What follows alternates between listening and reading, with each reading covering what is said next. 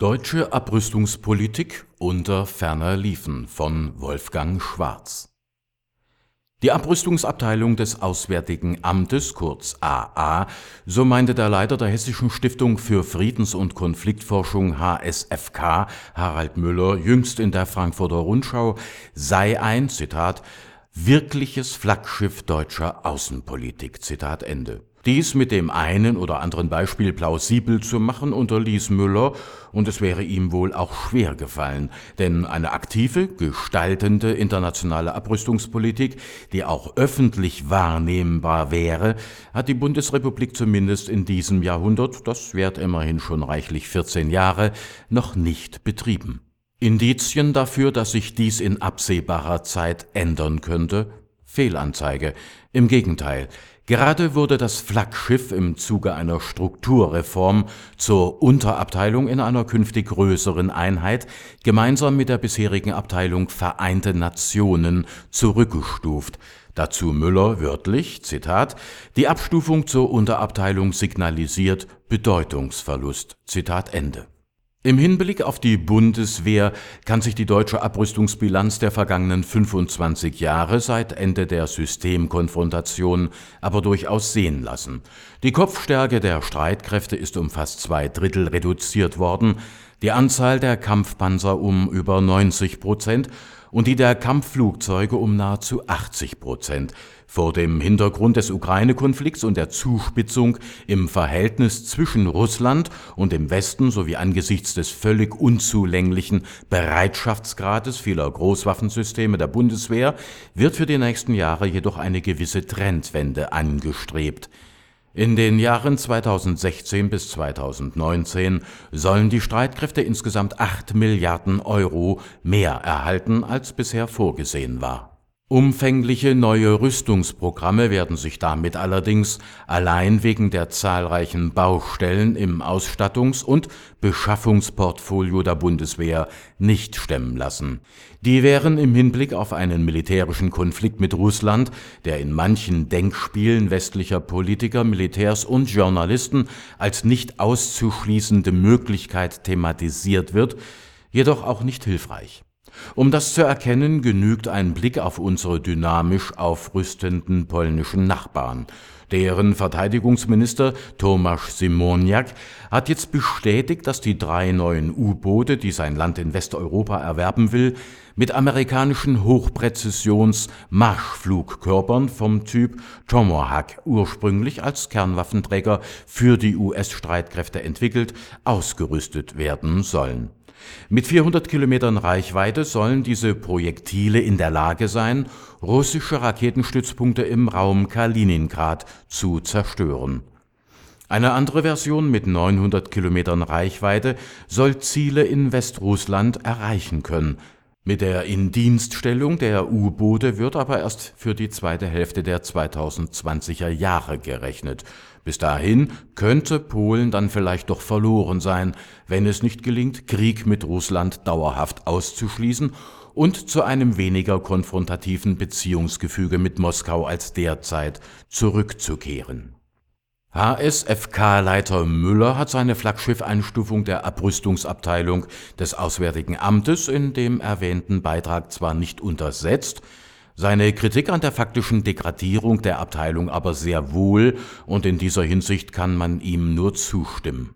Zitat Die Aufgaben wachsen. Ein nuklearer Rüstungswettlauf zwischen China, Russland, den USA und Indien bahnt sich an. Der Vertrag über Mittelstreckenwaffen ist in Gefahr, das Nichtverbreitungsregime kriselt.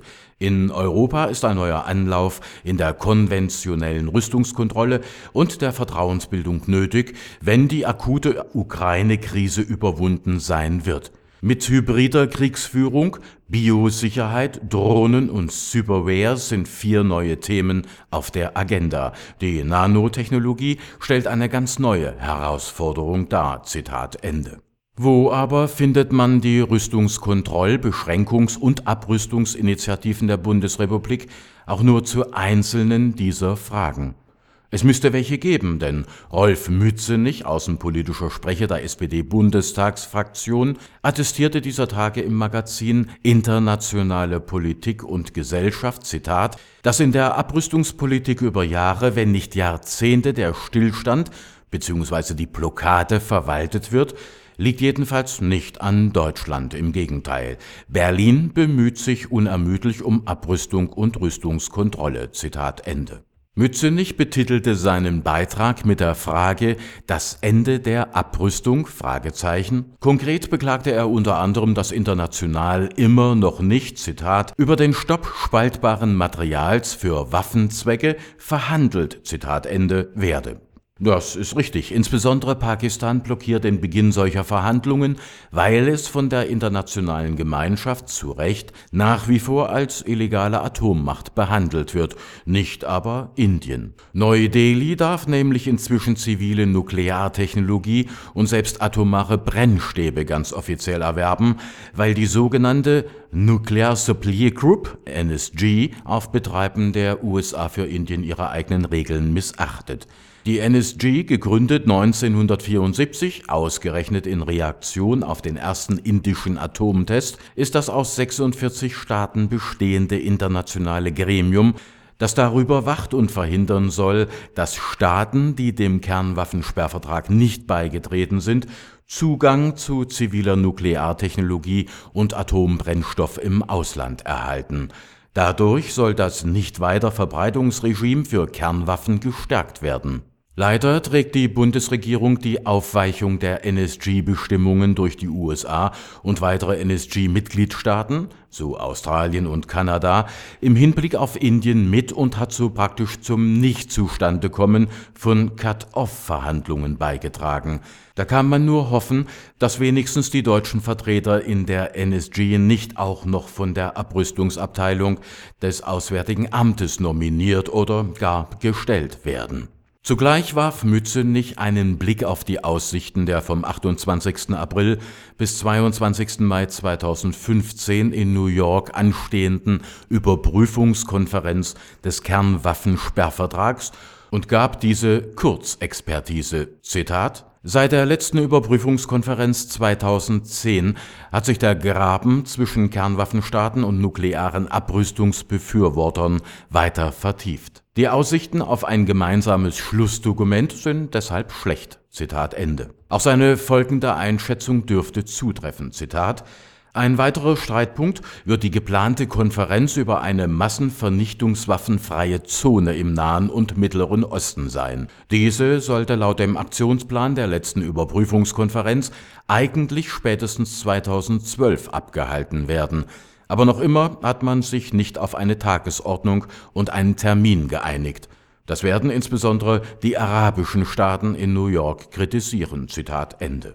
Und die werden, womit Mützenich seine Leser verschonte, dabei vor allem darauf verweisen, dass der Hauptbremsklotz in dieser Frage der nukleare Paria Israel ist, das jegliche Beteiligung an einer solchen Konferenz strikt ablehnt. Mützenich ging auch nicht so weit, darauf zu verweisen, dass Israel sich in seiner ablehnenden Haltung seitens der Bundesrepublik durchaus bestärkt sehen darf, bestehen doch seine Nuklearstreitkräfte nicht zuletzt aus deutschen U-Booten, die mit geringem technischen Aufwand zu Trägersystemen für atomare Cruise Missile umrüstbar sind. Das war auch der damaligen Bundesregierung unter SPD-Kanzler Gerhard Schröder bekannt, die, wie CDU-geführte Vorgänger und Nachfolgekabinette, solche U-Boot-Lieferungen genehmigte von Abrüstung spricht heute niemand mehr, resümierte Mützenich und schob die Schulter für Russland in die Schuhe wegen der Annexion der Krim und des Krieges in der Ostukraine. Dass beide Vorgänge kein Klima fördern, in dem Abrüstung gedeihen kann, liegt auf der Hand. Von konventioneller Abrüstung in Europa in Gestalt des KSE-Prozesses spricht allerdings praktisch schon seit 1999 niemand mehr. Damals war ein angepasstes Abkommen mit Obergrenzen für Großwaffensysteme, also Kampfpanzer, gepanzerte Kampffahrzeuge, Artillerie ab 100 mm, Kampfflugzeuge und Hubschrauber sowie Kontrollregelungen für die Region zwischen Atlantik und Ural vereinbart worden. Beteiligt waren 28 europäische Staaten, Russland inklusive, sowie die USA und Kanada. Russland hat den Vertrag ratifiziert, die NATO-Staaten nicht, auch die Bundesrepublik nicht. Die NATO war damals bereits konventionell deutlich überlegen und die russischen Streitkräfte galten als marode. Daher hatte der Westen wohl kein Interesse mehr an dem Abkommen. Vor diesem Hintergrund wirkt Mützenichs Feststellung, dass Moskau, Zitat, zum 11. März 2015 endgültig seinen Austritt aus der gemeinsamen Beratergruppe des KSE-Vertrages verkündet, Zitat Ende, habe, wie ein Versuch, auch diesen schwarzen Peter den Russen ans Revers zu heften. Zielführender, wie es heute so schön heißt, wäre allerdings ein Blick in die von Präsident Wladimir Putin Ende Dezember 2014 in Kraft gesetzte modifizierte russische Militärdoktrin. Dort wird unter den grundlegenden Aufgaben der Russischen Föderation zur Zügelung und Verhinderung militärischer Konflikte unter anderem auf den Abschluss und die Umsetzung von Übereinkommen auf dem Gebiet der Kontrolle konventioneller Rüstungen sowie die Durchführung von Maßnahmen zur Festigung des gegenseitigen Vertrauens verwiesen. Das Außenpolitische Amt übrigens hat diesbezüglich schon mal mit der Feststellung reagiert, dass man Russland beim Wort nehme. Da müsste sich demnächst also auch auf deutscher Seite etwas bewegen, doch möglicherweise ist eine Ministervorlage zu dieser Frage bei der neuen Unterabteilung Abrüstung des Auswärtigen Amtes ja längst in Arbeit.